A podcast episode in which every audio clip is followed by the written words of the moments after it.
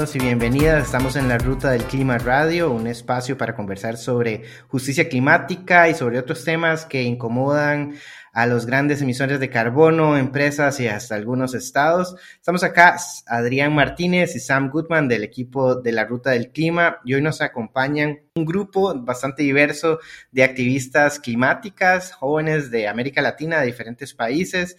Este, está con nosotros Nasha de Sustentabilidad Sin Fronteras, Patsy Contardo de 1.5 y tal vez se nos suma, si nos da la providencia, María Gracia, una activista peruana. Bueno, hoy vamos a conversar sobre juventud y cambio climático. Como todos y todas sabemos, el tema de cambio climático no es un tema del futuro y creo que algunos, tal vez nosotros, los milenios más viejos, crecimos con, esa, con ese mensaje y pues las nuevas generaciones, las personas jóvenes, las juventudes de Latinoamérica, es un tema que todos y todos vivimos día a día y pues nos marca un poco cómo va a desenvolverse nuestra vida. Y tal vez para empezar a conversar con ustedes, colegas Nasha y Patsy, me, me gustaría saber que nos describieron un poco qué, qué es el aspecto que atrae a las juventudes de Latinoamérica sobre el cambio climático, por qué es que se están vinculando a este activismo, a esta incidencia política en sus países y pues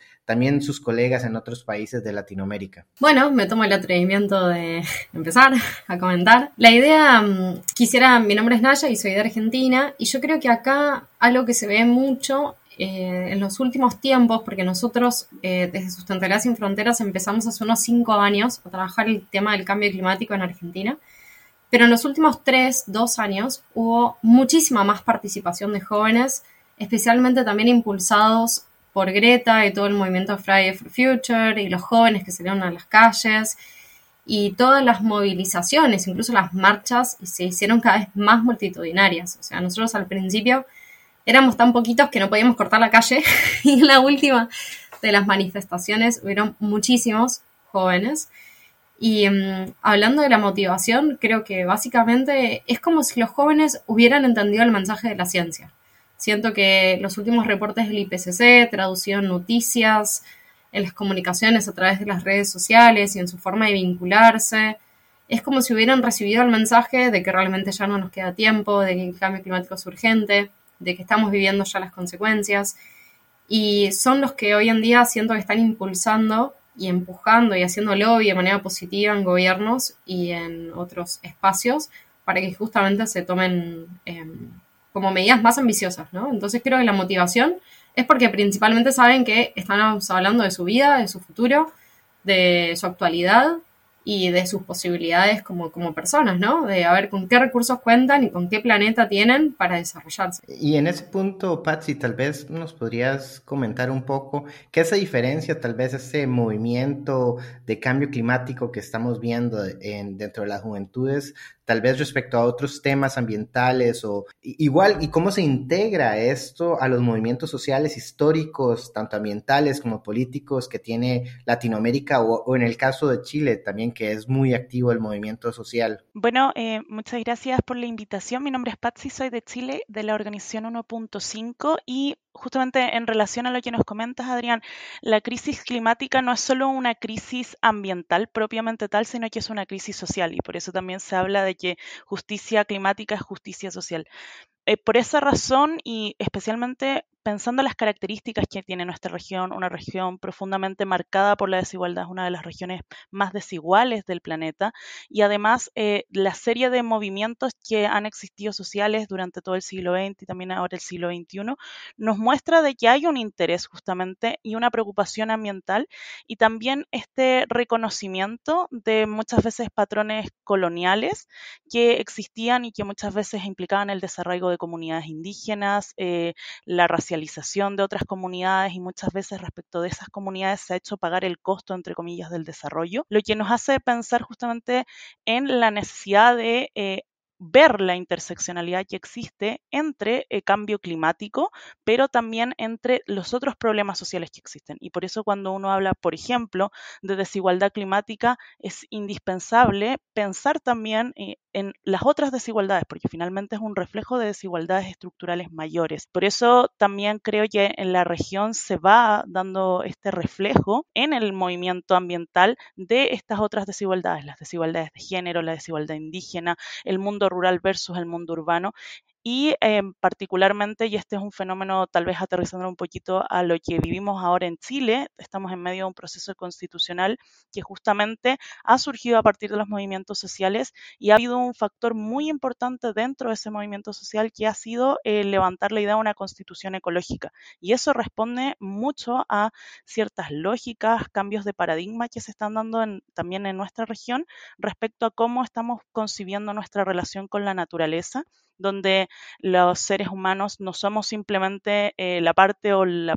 cúspide de una pirámide, sino que somos parte de un entramado mucho más grande donde nuestra acción es vital no solo para nuestra propia sobrevivencia, sino para la sobrevivencia del planeta completo. Y Patsy, estás hablando sobre la importancia de interseccionalidad. ¿Cómo se integra el activismo climático exactamente en las luchas sociales de Latinoamérica? Cuando lo pensamos desde la interseccionalidad, nos vamos dando cuenta que de la misma forma que aquellas personas que son más pobres son vulnerables a una serie de cambios sociales,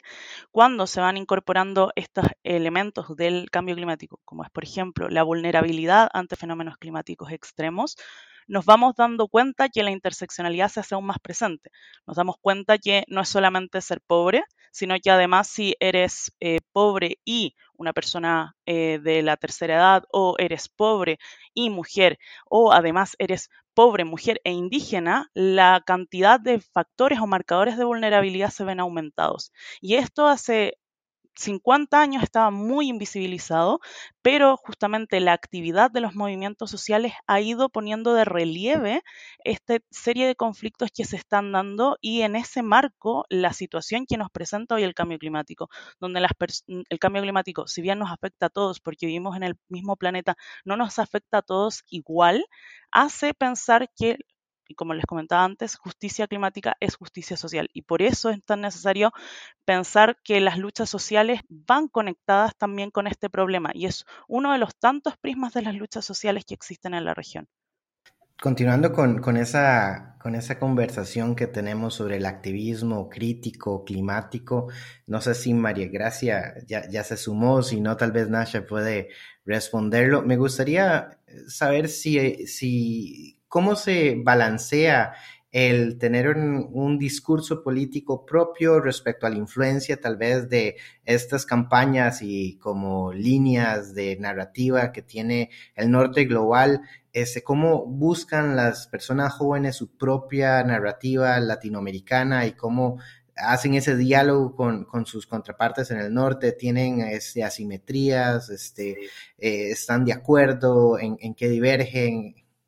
Mm, voy sumando algunos comentarios, pero cuando María quiera, abre micrófono si está entre nosotros y nos comenta también. Em, creo que hay una gran diferencia en la narrativa del norte global con la de tal vez América Latina, principalmente porque tal vez en el norte global el foco está puesto en la mitigación o en disminuir la huella de carbono y en un montón de aspectos que cuando vemos la situación de América Latina, el foco debería estar puesto más en adaptación, resiliencia, pérdidas y daños, fortalecer a las comunidades más vulnerables.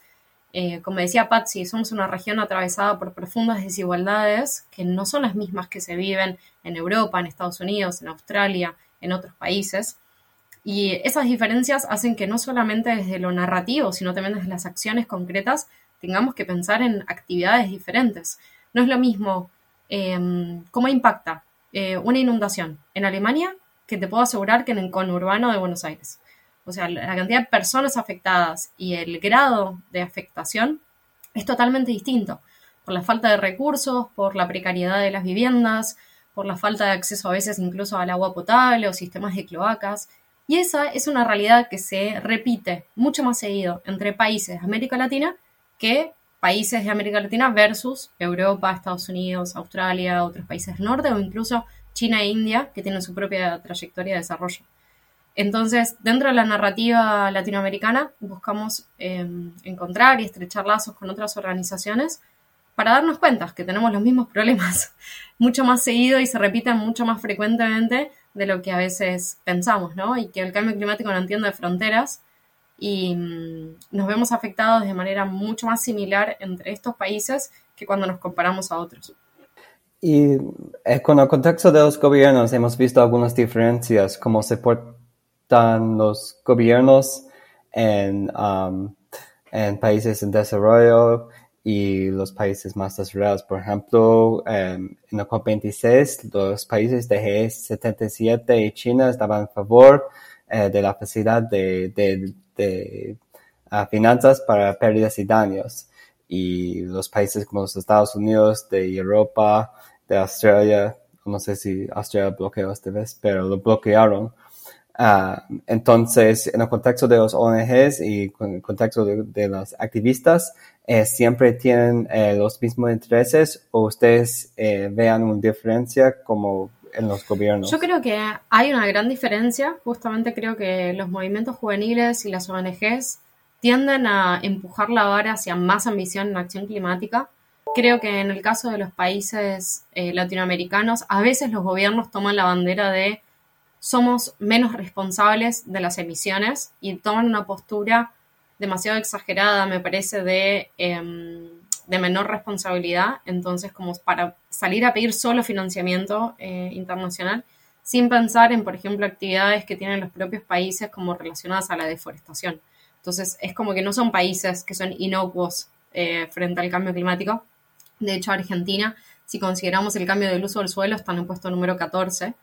eh, de emisiones totales, si sumamos a las emisiones de combustibles fósiles las de cambio en el uso del suelo. Y eso la posiciona también en un grupo de responsabilidad, ¿no? Entonces, este, este cantar de responsabilidades comunes pero diferenciadas es sumamente importante que el norte global se haga cargo de, de su parte, pero también que nuestros países miren hacia adentro y vean qué políticas están contribuyendo al cambio climático de manera negativa y cuáles de manera positiva. Y mm, me parece que las ONGs y los gobiernos, los movimientos juveniles, lo que buscan es empujar la vara de la acción a un poco más. O sea, si el país se compromete a 5, bueno, que se comprometa a 10. O si se compromete a hacer, a disminuir las emisiones, buscamos la carbono neutralidad. O si busca X cantidad de financiamiento, buscamos más. Y que se destine a adaptación y a pérdidas y daños, que son cosas que desde los gobiernos prácticamente no se menciona. Y, en términos tal vez ya más prácticos de cómo se puede hacer incidencia, me gustaría tal vez que pudieran reflexionar sobre esas diferencias, porque a veces uno ve en los videos de Extinction Rebellion y van y pintan un banco o van y se pegan a una ventana y pues en muchos de nuestros, bueno, Latinoamérica es uno de los de las regiones más peligrosas para ser activista o para ser defensor o defensora de los derechos de la naturaleza y en sí de los derechos sociales o políticos y económicos.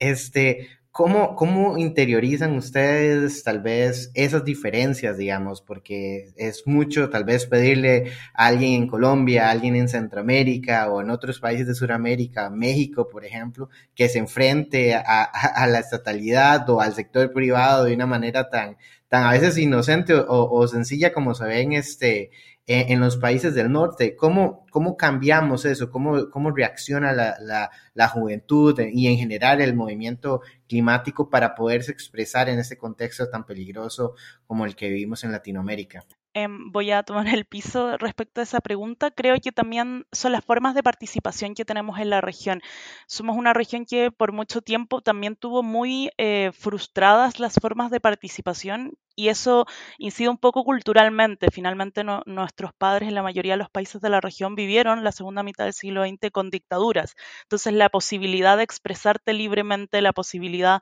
de manifestarte en las calles, no solo era fuertemente reprimida, significaba un riesgo real para la vida. Y eso ha implicado también que a nuestras generaciones se nos, eh, desde la cuna uno viene con una suerte de miedo también a esa manifestación y por eso es tan valorable que se levanten las voces pero efectivamente, somos una región súper peligrosa. De acuerdo a Climate Witness, hasta eh, febrero de este año ya estaban calculados más alrededor de 24 asesinatos de activistas ambientales en la región. Entonces, sigue existiendo esta represión, tal vez no bajo la forma de que tengamos una, eh, una estructura gubernamental específica que se dedique a la persecución política, pero sí existe esta suerte de eh, represión hacia, la, hacia la diferencia o hacia aquello que pueda en definitiva implicar, por ejemplo, eh, poner en riesgo este modelo económico del que estamos hablando. Entonces, desde ese punto de vista, el, accionar, sin, sin, dejar de decirle a los activistas que tomen también acción, eh, implica muchas veces buscar otros canales y de esa forma eh, se hace tan importante el lobby político, el reunirnos para tratar de mover esos espacios de, de acción desde tal vez los canales más regulares y eh, justamente implica también el generar colaboración, colaboración a nivel regional, porque no nos sirve tampoco eh, trabajar cada uno en nuestros territorios desconectados si no generamos también una red, una red regional que nos permite justamente cuando el activismo se ve en riesgo, que se activen también otros espacios que permitan no solo la protección de esos activistas, sino también la denuncia. Y desde ese punto de vista, eh, la colaboración se vuelve tan importante porque nos permite visibilizar problemas alrededor de la región y vencer ciertas eh, barreras que también tenemos muchas veces para comunicar al activismo del norte global qué está pasando. La barrera idiomática que la, vimos fuerte, que la vemos fuertemente en las COPs es algo que deja de manifiesto que muchas veces situaciones que pasan en la región asociadas al extractivismo, al modelo económico, muchas veces no se pueden visibilizar adecuadamente porque a nosotros mismos nos falta eh, esta capacidad de colaboración, pero también de generar redes alrededor de la región. Y para cambiar el tema un poquito a tokenismos, que en el eh, sur global queremos eh, representación igual eh, que en el norte, pero también queremos em, evitar el tokenismo. Entonces queremos como tener espacio y tenemos que tener más em, que la presencia. Entonces, ¿cómo evitan el tokenismo en, en los espacios climáticos? Creo que no entendí la pregunta. ¿Cómo evitamos el qué? Sí, sí, sí. Cuando se habla de tokenismo, y aquí hacemos pling pling, explicación, glosario de palabras, este, nos referimos a esa participación, digamos, de simplemente para aparentar o que te dan el espacio para decir, bueno, ahí, eh, y tiene mucho que ver con el youth washing o el pink washing, que le dicen como, este, dar la imagen de que hay mujeres porque invitamos a dos mujeres y hay jóvenes y entonces ya están los jóvenes, no dicen lo que quieren decir, sino dicen lo que es políticamente correcto, entonces ese tokenismo, ese a, ponerte para figurar nada más, es lo que nos estábamos este, refiriendo. De hecho, es algo que a nosotros, en lo personal, nos, nos ha como afectado y enojado con unas áreas de gobierno, porque sin mencionar concretamente, pero hubo una presentación de parte de un ministerio, de un proyecto, nos invitaron, hicieron la foto y básicamente después salieron las noticias tipo, jóvenes apoyan esta iniciativa y fue como, no sé quién había pensado que nuestra presencia representaba, que fuimos a escuchar, ya em, significaba que estábamos avalando lo que estaban proponiendo, ¿no? De hecho, nos volvieron a invitar a, una segunda vuelta y desde todas las organizaciones dijimos que no, porque habían tenido esta tratativa, ¿no? Entonces, desde ya creo que, mm, creo que algo de lo que dice Patsy es muy relevante eh, y que tiene que ver con la necesidad de trabajar en red y que esa red fortalezca y esa, ese fortalecimiento al final del día también puede hacer que esta unión haga más fuerza, ¿no? Porque cada una de nuestras pequeñas organizaciones, con sus miembros y con sus edades y con sus espacios políticos, tienen un alcance mucho menor que unidas y bajo una red de contención y también de trabajo y etcétera. Y volviendo un poco eh, a lo pragmático, creo que de la pregunta anterior, hay muchas formas de ser activista. Creo que no solo es ir a las calles y tener acciones violentas o, lo que fuera. Creo que a veces las acciones violentas deberían ser el último recurso y suceden también cuando desde el otro lado de violencia, ¿no? La mayoría de las veces los activistas ambientales son extremadamente pacíficos, o sea, hasta a veces demasiado pacientes, ¿no? Frente a lo que sucede en los territorios. Y, mm, digamos, nombrando algunas, creo que informarse ya es ser parte del activismo, cuando uno empieza a tomar información, compartir información relevante desde las redes o de manera personal, con su familia, con su círculo cercano, cuando se hace presencia en las marchas, cuando se realizan informes, cuando se es parte de un grupo de trabajo de investigación, cuando se hace periodismo, cuando se hacen eventos, cuando se organizan actividades, cuando se hacen plantaciones, cuando se hacen limpiezas. Y hay muchísimas, hay un abanico de formas de ser activista y mm, creo que lo principal es no, poner, no ponerse en riesgo de manera innecesaria, ¿no? Que a veces que también se ve que lamentablemente, como decía Patsy, es una región en la que es sumamente peligroso ser activista. Entonces, hacerlo en red, hacerlo dentro del marco de una organización, hacerlo con información relevante, no garantiza la seguridad, pero por lo menos son pasos previos para no lanzarse de una solo desde el enojo y desde la furia y desde el dolor a meterse frente a una situación de violencia que siempre hay que tratar de evitar, ¿no? Claro, este, María, me gustaría tal vez este, preguntarte y ¿Cómo, ¿Cómo, enfrentar temas como el adultocentrismo, eh, la verticalidad que hay desde las instancias este, estatales, en especial porque sabemos que muchos de nuestros gobiernos en Latinoamérica no creen en el cambio climático, o bueno, dicen que creen y hacen todo lo opuesto, cómo impulsar temas como la justicia intergeneracional y pues concientizar de que realmente ocupamos un cambio y que ocupamos respuestas a temas, por ejemplo, como daños y pérdidas y que no se vuelvan estas crisis que estamos viendo en nuestras comunidades que lesionan nuestros derechos humanos un punto más en, el, en la larga lista del status quo este, que lesiona nuestros derechos y que ya tenemos en Latinoamérica como la violencia de género, este, el racismo, la pobreza, son cosas que venimos arrastrando y que cómo podemos tomar acciones para evitar que ahora el cambio climático sea una de esas cosas más que arrastran pues nuestra historia y nuestros pueblos. Mi nombre es María Gracia, yo soy representante joven en la Comisión Nacional de Cambio Climático y este espacio nace a través de una iniciativa del mismo gobierno, de, este parte del Ministerio del Ambiente y nosotros como juventudes hemos sido eh, elegidos a, nivel de, de, distintas instancias, en principio en instancias por departamentos y una vez elegidos los representantes de departamentos, finalmente se eligió a cuatro representantes que inciden en, la actualidad en esta instancia nacional juntamente con los ministerios eh, que abordan el cambio climático con sus distintas perspectivas. El, empresariado también está presente en este espacio de toma de decisión política y considero que ha sido un largo proceso para que realmente tomen en cuenta la voz y el posicionamiento de las juventudes. Pienso que estamos aún iniciando en ese sentido, puesto que em, el año pasado, a finales de año, nosotros elaboramos un informe para que pudiese desde la comisión elaborarse una eh, propuesta afirmativa a favor de, de de, la aprobación, de la ratificación del Tratado de Escazú y esto pueda trasladarse al Congreso de la República. Lamentablemente, este informe se desestimó aludiendo que no tenía nada que ver con asuntos relacionados a cambio climático, cuando en realidad sí tenía toda la vinculación respectiva. Y pienso que eh, para que realmente consigamos que se nos tome en cuenta y sobre todo este posicionamiento que tenemos como juventudes desde ya, pienso eh, que debe haber una movilización constante. Nosotros hemos estado movilizándonos desde eh, el 2019 y pienso que eso ha sido un, hito histórico a nivel global porque las juventudes nos hemos pronunciado, hemos podido salir a las calles a llevar a cabo ese proceso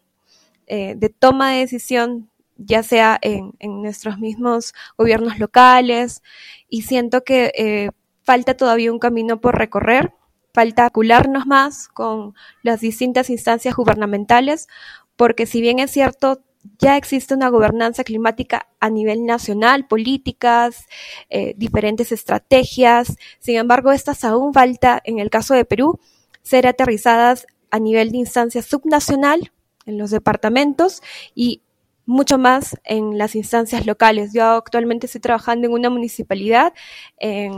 muy, muy alejada de, de la capital y realmente aquí no hay ningún tipo de política climática recién inicié a, a, laborar y veo que eh, las personas, lejos de pensar en cambio climático, eh, piensan en su día a día realmente y, y, tenemos que saber llegar a esas personas para colmar sus mínimas necesidades, pero que esas mínimas necesidades tengan relación también al abordar eh, esta crisis climática. Y necesitamos también intersectar estas agendas que son justamente las demandas de las poblaciones más vulneradas, porque estas tienen un déficit de atención en salud, tienen una serie de, aristas, de problemáticas relacionadas a la pobreza y pienso que deberíamos pues relacionar eh, estas agendas y no solo pensar como estaba eh, escuchando en el inicio de la conversación, el norte global, por ejemplo, piensa en la transición energética, eh, los autos eléctricos, pero siento que esa no, no, es la agenda que nos corresponde. Necesitamos pensar más en un tema de adaptación y cómo esto la traducimos finalmente en políticas locales, porque si bien es cierto a nivel nacional ya existen avances, compromisos globales, pero de nada sirve eso si no llegamos a, materializar en lo concreto el beneficio para todas esas familias que están siendo vulnerabilizadas. A ver, creo que me sumo ahí. Em, creo que es importante eh, comprender que el costo de la inacción es mucho más caro que el costo de la acción, ¿no? de la transición justa. Entonces, em, delegar la toma de decisiones, delegar, como decía María Gracia, creo que nuestras prioridades en América Latina son distintas. Entonces, por ejemplo, más que pensar en autos eléctricos o lo que fuere, cuando, por ejemplo, hablamos de energías renovables, a veces también son la oportunidad de llevar energía a lugares donde hoy en día no hay y la energía convencional no va a llegar nunca. Por ejemplo, con paneles solares o energía eólica o el acceso al agua. Entonces, entender que acción climática es beneficiosa en términos también sociales, en términos de igualdad de género, en términos de oportunidades para la juventud. Entonces son dos co-beneficios de pensar integralmente la acción climática. Si nosotros comprendemos eso, es absurdo no hacerlo, digamos. Queda de manifiesto que lo, mejor que podemos hacer es tomar acciones eh, a favor de tener comunidades más resilientes, más fuertes, mejor preparadas para los impactos del cambio climático vinculándolo con eh, género, con juventud, con acceso al agua, con derecho a un ambiente sano, etcétera, etcétera, ¿no? Tal vez para ya hacerle la última pregunta y que las tres puedan reflexionar. A veces, al menos a mí, este, cuando veo lo que pasa en Latinoamérica y pues veo los, los reportes de la Convención Marco sobre cambio climático y las emisiones siguen subiendo y ya casi tenemos tres décadas de seguir hablando el mismo tema y cada vez que llegamos ahí pues salen siempre como con un nuevo, una nueva trama, una nueva cosa, pero no, no se, no se cuaja las cosas. Y por el otro lado, a veces veo como otros activistas, a veces esos que tienen pues mucha plataforma y demás, súper emocionadas y como hiperpositivos, etcétera. ¿Cómo balanceamos pues este el deseo de, sí, pues de, impulsar la agenda climática sin, sin engañarnos a nosotras mismas, a nosotros mismos y hacer pues un activismo tal vez no negativo, pero sí basado como en los hechos, en lo que está pasando, en lo que están viviendo la gente pues en, en, en los pueblos, en los territorios, lo que viven este, los productores y productoras, lo que vive la gente que se está quedando sin agua, o sea, ¿cómo, cómo balanceamos la urgencia con la necesidad de, tener una narrativa que pues genere cambio? Creo que hay un, punto muy relevante a, pensar o destacar es, esta idea de que la rabia moviliza y cuando la rabia moviliza uno puede canalizarla y llevarla de, de otra manera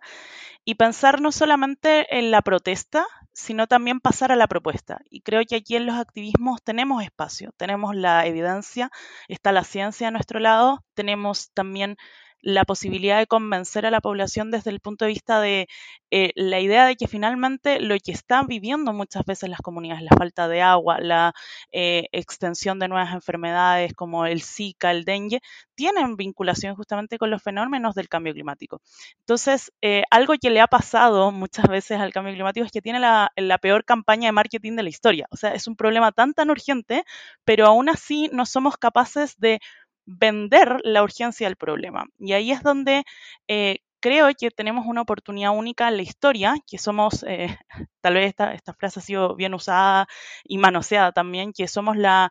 eh, primera generación en la historia tan bien informada sobre el cambio climático y la última que puede hacer algo al respecto. Y hoy, por primera vez en la historia, tenemos también un montón de herramientas que nos permiten llegar a muchísima más gente. Las redes sociales, quizás con todas las brechas digitales que existen en nuestra región, sí nos permiten democratizar información, sí nos permiten llevar este activismo. Y eso no significa pasar a hacer un activismo del green positive y que todo está bien o que si tú reciclas todo va a estar perfecto, sino también cuestionarnos muchas veces las bases también de los modelos en los que estamos viviendo.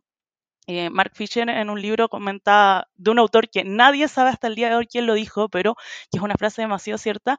comenta, todos podemos imaginar el fin de la humanidad, pero nadie puede imaginar el fin del capitalismo. O sea, estamos preparados para pensar en el fin del mundo, pero nunca nos hemos preparado para pensar cómo podríamos cambiar nuestros modelos. Y creo que lo interesante de nuestra región es que justamente en nuestra región se evidencia que el modelo de desarrollo, quien dicen que nos va a traer desarrollo, en realidad le trae desarrollo a unos pocos. Entonces, sí podemos pensar en la posibilidad de que quizás podemos cambiar esos modelos por modelos que sean justos, que por modelos que potencien una economía circular, por modelos que potencien y pongan el centro a las personas, pero no entendidas como un antropocentrismo, sino un modelo que ponga en el centro a las personas no como medios para obtener o aumentar un capital, sino como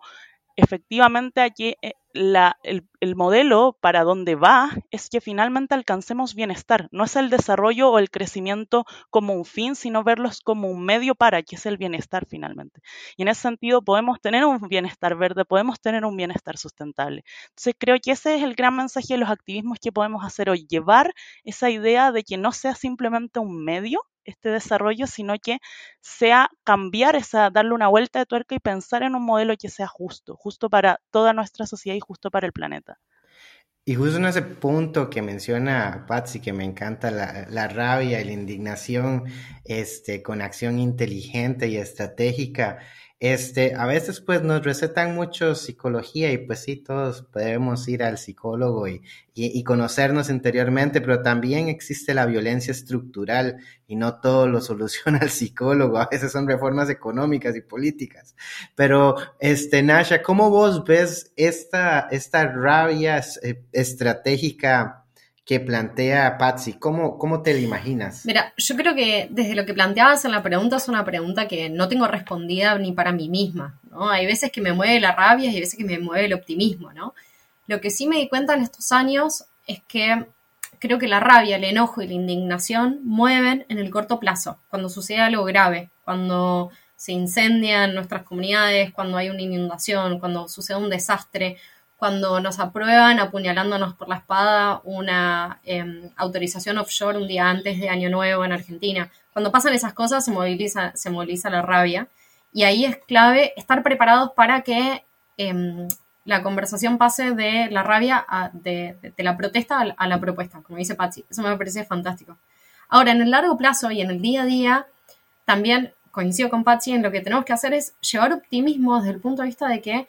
nos demos el derecho de imaginar que el futuro puede ser mejor.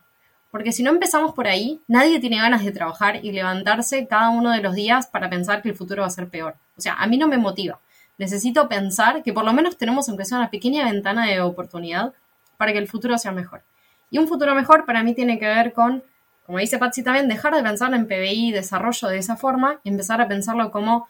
eh, oportunidades, igualdad, derecho a la libertad de expresión, acceso al agua, acceso a la comida, soberanía alimentaria, acceso a la tierra, en fin, como replantearnos qué significa desarrollo, pero pensar en que sí se puede hacerlo mucho mejor. Porque si no damos la oportunidad de pensar de que existe esa posibilidad, vamos a recrear la propia idea del fin del mundo y vamos a ser nosotros los actores que lleven al fin del mundo a, a su ejecución, ¿no? Entonces tenemos que darnos la oportunidad de pensar de que no se va a acabar el mundo, de que, un, digamos, construir una utopía que nos haga caminar de una manera que en el día a día construyamos para ese lado, ¿no? Y no en seamos agentes del fin del mundo, sino agentes de construir un mundo mejor. Y en esa línea, María Gracias, si estás por ahí, ¿cómo educamos la rabia? ¿Cómo este, nos preparamos para ese cambio rápido, pero de una manera estratégica? ¿Cómo nos preparamos a nosotras mismas, a nosotros mismos y a nuestra comunidad? Pues está muy complicada porque incluso em, estoy en ese proceso de, aprendizaje para saber cómo conducir toda esa rabia a nivel personal de todas las injusticias climáticas que, acontecen en, mi realidad más próxima. y claro, la que conocemos a nivel global. Pienso que eh, necesitamos aunarnos las juventudes a, estas luchas del territorio, porque son esas luchas las que están dando a conocer lo que no funciona en el sistema y lo que se debería cambiar. Por lo tanto, necesitamos exigir y, conducir toda esa energía nuestra, ya sea positiva o negativa, conducirla de tal manera que pueda generar cambios estructurales. Sin, sin esa mirada a, corto y a largo plazo, pienso que eh, no vamos a lograr nuestro cometido porque la crisis climática eh, exige cambios estructurales, cambios políticos, cambios eh, en nuestra matriz energética y no lo vamos a lograr si no convencemos primero a estas poblaciones que se están levantando hoy por hoy en contra de la mega minería, en contra de, un Estado que eh, cede sus, recursos sin ningún tipo de consulta previa y sin ningún tipo de autorización. Por lo tanto, creo que hay que eh, luchar de la mano con, todas estas comunidades, alzar eh, su voz y, darles también la voz correspondiente y de este modo aunar eh, esa, esa eh, injusticia social que ahora acontece con la injusticia climática. Solo así vamos a poder lograr nuestro cometido. Y finalmente yo pienso que la rabia no, no está mal, digo, salir a protestar no está mal, lo que está mal es que sigamos normalizando la opresión del mismo sistema. Es decir, la opresión del mismo sistema hace que la gente eh, se levante en defensa de sus propias vidas y, esa rabia responde a ello. Si no visibilizamos la opresión del mismo sistema que conlleva esa rabia, no vamos a conseguir realmente cambiar la narrativa. Bueno, quisiéramos agradecerles a todas por haber participado en este espacio. Es siempre un honor para el equipo de la ruta poder contar con la participación de personas como ustedes, activistas tan dedicadas a, este tema y pues a la lucha por nuestros derechos humanos y